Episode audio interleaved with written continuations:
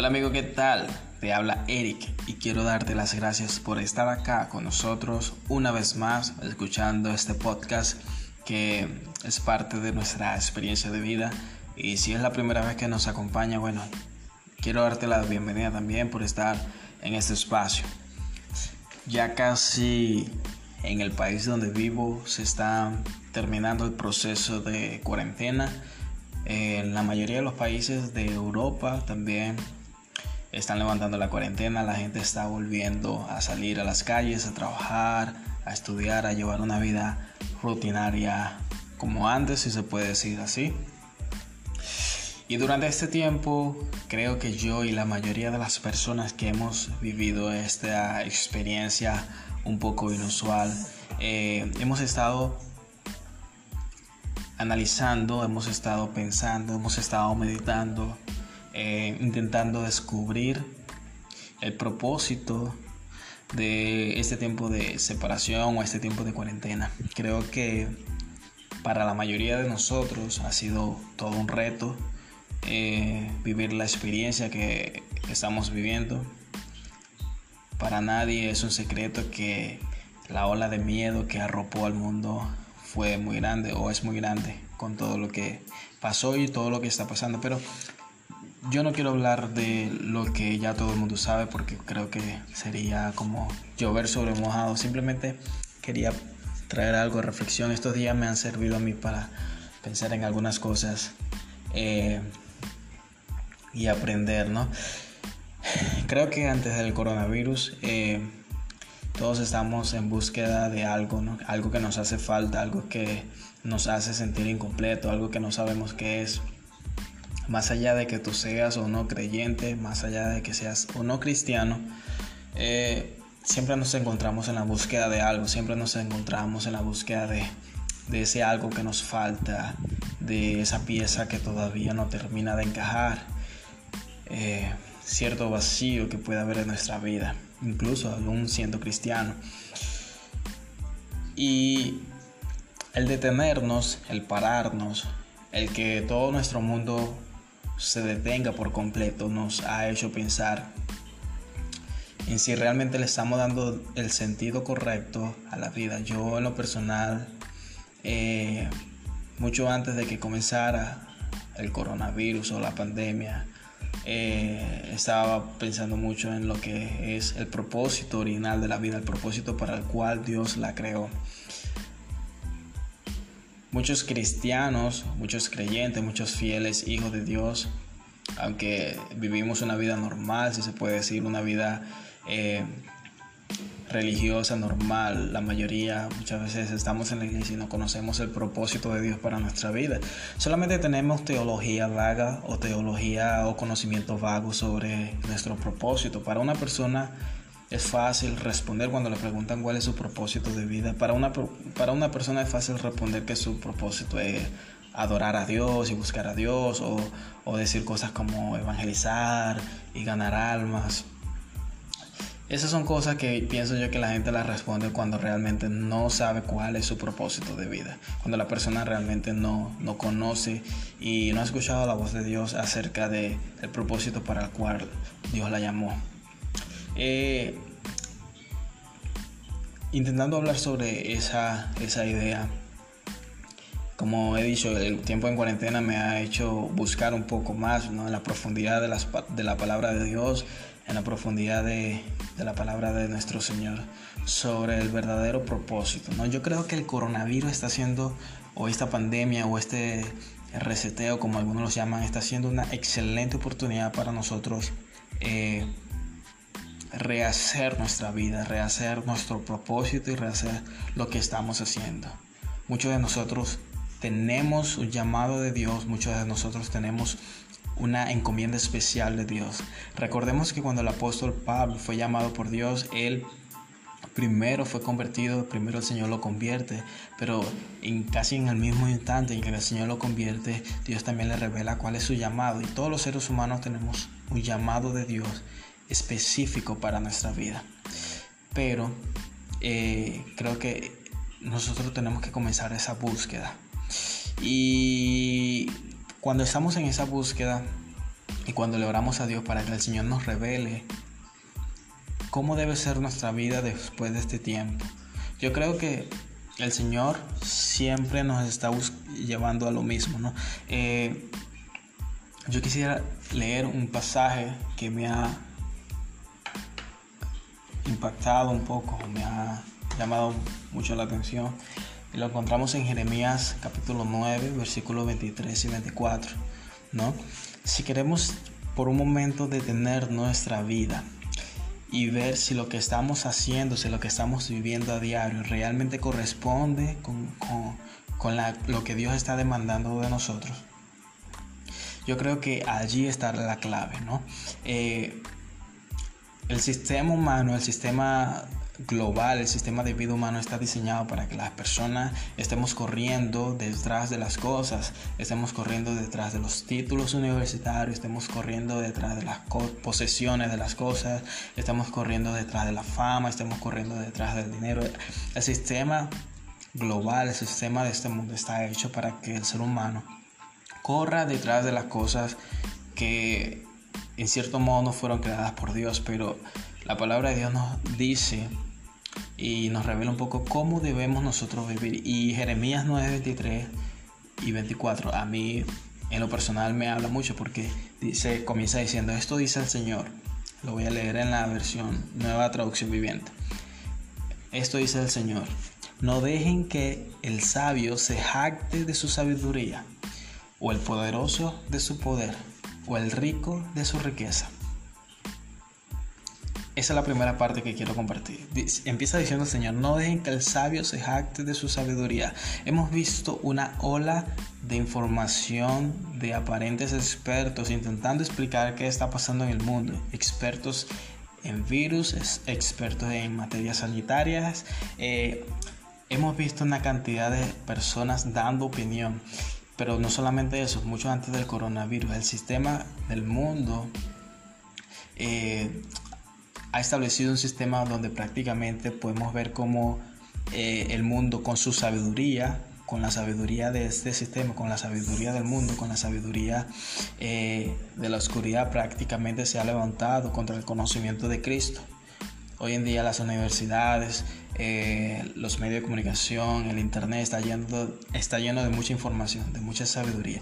El ser humano se siente poderoso por todo el conocimiento que, que ya tiene el ser humano se siente en la cúspide del éxito porque hoy en día nosotros con un simple, un simple clic ya podemos nosotros hacer eh, cualquier búsqueda de información. Pero dice la palabra, no dejen que el sabio se jacte de su sabiduría. ¿Sí? Las personas que se jactan de su sabiduría. Aquí está haciendo una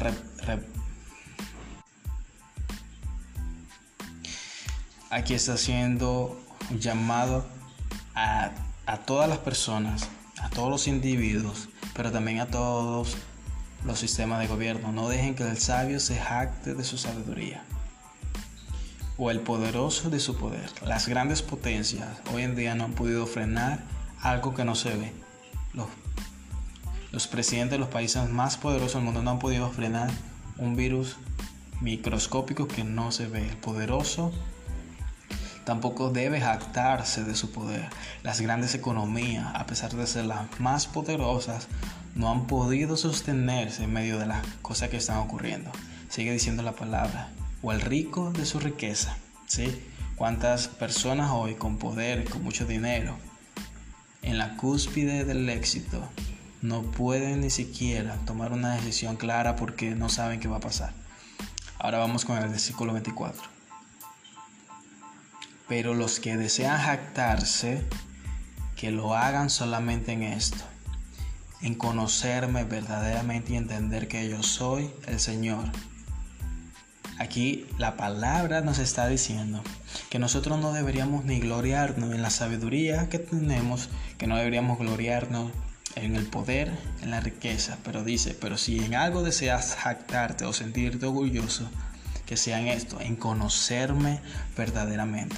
La pregunta aquí es, ¿realmente nosotros como cristianos estamos conociendo cada día a Dios? O sea, realmente nuestra vida gira en torno a conocer a Dios. Hay un, hay un nivel de conocer, la mayoría de las personas tiene, para mí es un, una frase mal usada, mal interpretada.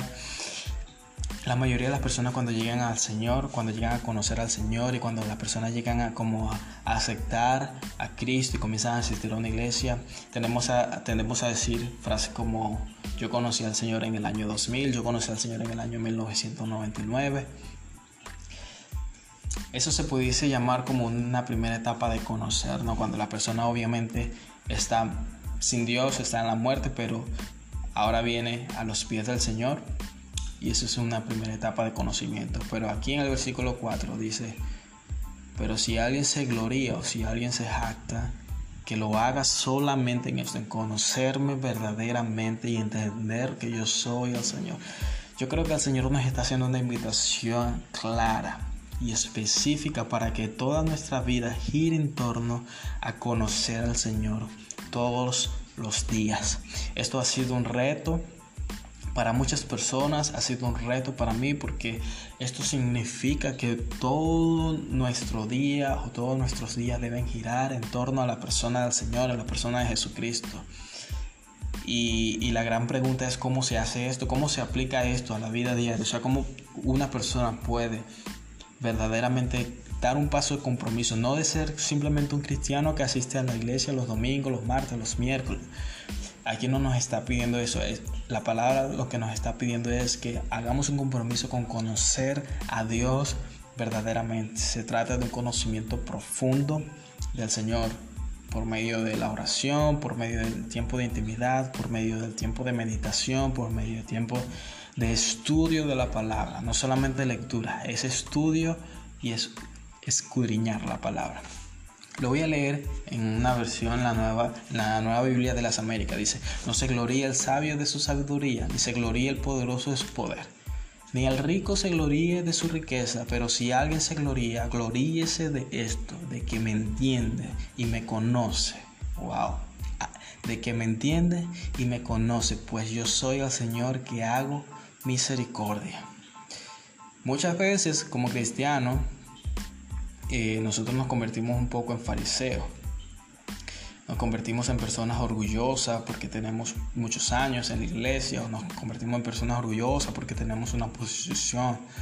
Pero Jeremías nos invita, el libro de Jeremías nos invita a no gloriarnos, sino nada más que en, que entendemos al Señor y lo conocemos. Hay otro pasaje que quiero leer, eh, que está en el, libro, en el libro de Proverbios. Eh, Versículo 1 dice, podemos hacer nuestros propios planes, pero la respuesta correcta viene del Señor. La gente puede considerarse pura según su propia opinión, pero el Señor examina sus intenciones. ¿Qué vas a hacer después que pase la pandemia? ¿Qué vas a hacer después que pase el coronavirus? ¿Sí? ¿Cuáles son los planes que estás haciendo? ¿Qué planes habías hecho antes? Yo he hablado con muchas personas que me han dicho, comenzando el año, enero, yo había hecho un plan, bien sea económico, un plan de estudio, un plan de lo que sea, y todo se me vino abajo. A todos nos pasó, creo yo. Pero, ¿qué vamos a planear de ahora en adelante, no? Tómate un tiempo para saber cómo planificar tu vida de ahora en adelante. Cómo planificar tu vida para que tu vida no gira en torno a tu trabajo, tu vida no puede girar en torno a, tus estudios, tu vida no puede girar en torno ni siquiera a tu ministerio. Muchas veces el ministerio para nosotros se hace una piedra de tropiezo porque no nos deja a nosotros conocer a Dios, porque nos enfocamos tanto en el ministerio que nos olvidamos de conocer a Dios. Y hay otro pasaje que yo he estado, eh, bueno, dos versos que quiero compartir con ustedes. Primero es, primero está en el libro de Colosenses, capítulo 2, versículo 2. Y este versículo me ha ministrado mucho porque el apóstol está hablando de algo que incluso, bueno, ya él lo había comentado en, el libro de Filipenses, pero como lo expresa acá en el libro de Colosenses, a mí me, me ministra mucho y yo creo que cuando pase el coronavirus, eh, cuando pase esta pandemia, de hecho, Hablaba con alguien en estos días, no sabemos si el coronavirus es el primer virus de muchos que van a venir. No lo sabemos, no hay manera de que lo sepamos. No sabemos si en el 2021 aparezca otra pandemia, no sabemos qué vaya a pasar. Pero pase lo que pase, yo creo que nuestra vida de ahora en adelante debe girar en torno a esto, a lo que dice Jeremías 9, en, conocer al Señor y entenderlo verdaderamente, ¿no? El libro de Colosenses, capítulo 2, versículo 2, dice, lo voy a leer en la Biblia textual, eh, lo voy a leer desde el 1, dice, porque quiero que sepáis cuán grande lucha tengo por vosotros y por los que están en la Odisea y por todos los que no han visto mi rostro para que sean consolados sus corazones, unidos en amor, hasta alcanzar toda riqueza de plena certidumbre del entendimiento, a fin de conocer completamente el misterio de Dios, el Mesías. Sí, quiero hacer énfasis acá porque cuando dice a fin de conocer completamente el misterio de Dios, dos puntos, dice la Biblia, el Mesías o Cristo. Wow.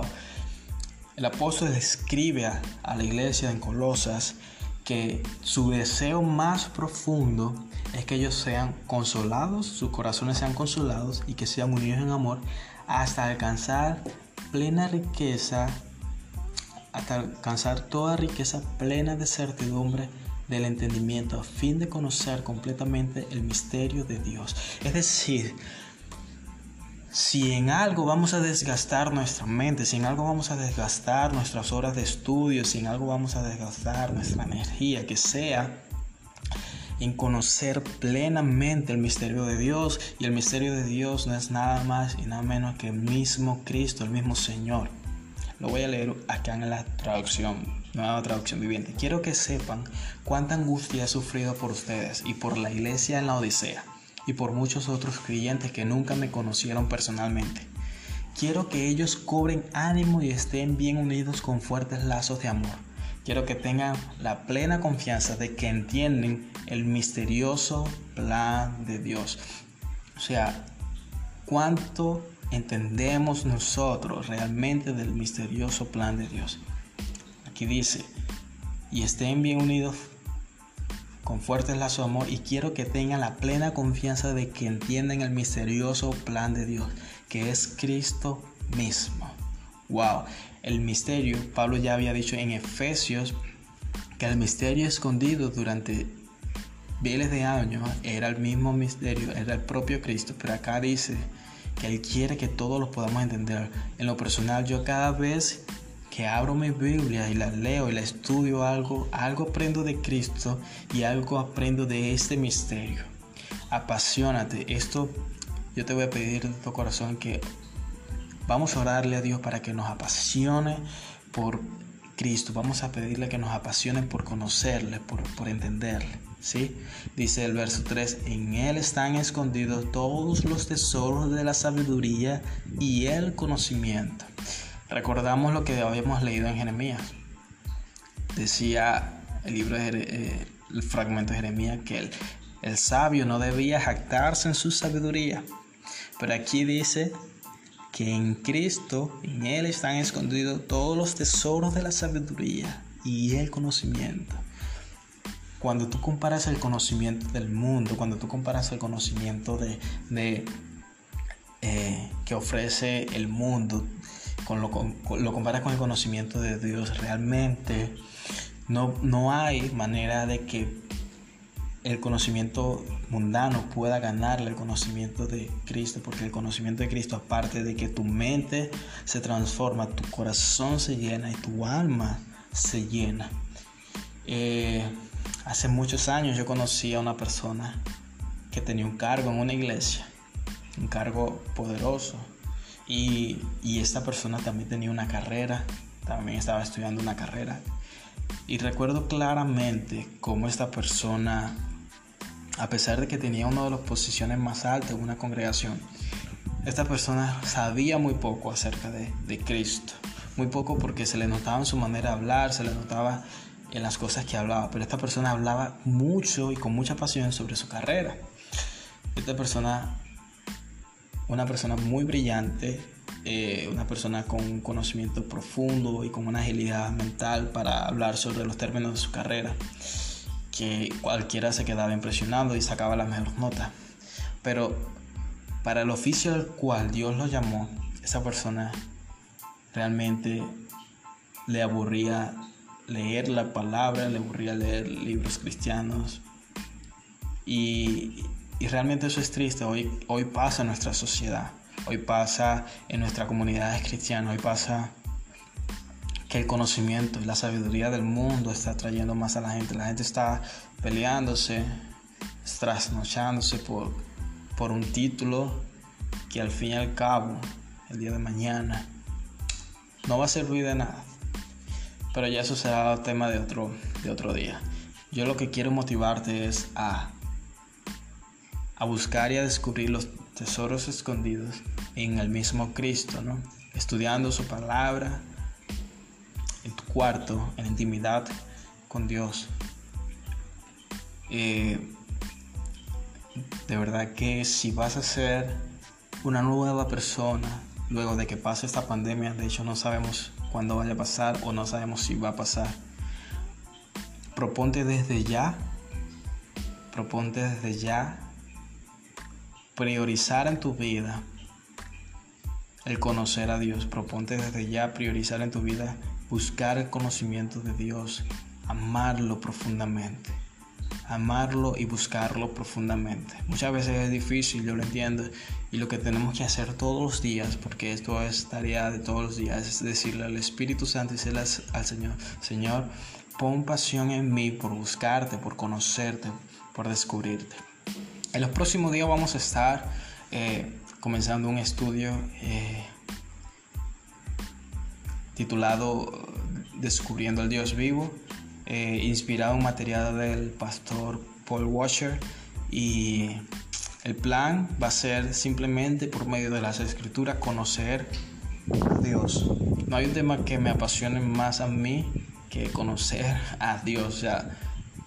Podemos hablar de lo que sea, podemos hablar de cualquier tema, tema bíblico, pero algo que me tiene a mí fascinado y yo espero yo nunca dejar de, fascinarme con esto es el tema del conocimiento de Cristo y conocimiento de Dios ¿no? como dijo Pablo en Filipenses 3 todo lo tengo por basura a fin de ganar a Cristo o sea es hora de dejar todo y tirar, tenerlo por basura a fin de ganar a Cristo y a fin de ganar el conocimiento de Cristo. Así que gracias por estar acá, espero que esto te haya servido en algo, espero que haya ministrado tu vida. Quiero eh, invitarte a que tú puedas eh, compartir este podcast si tú crees que alguien lo puede escuchar. Gracias una vez más, hasta luego.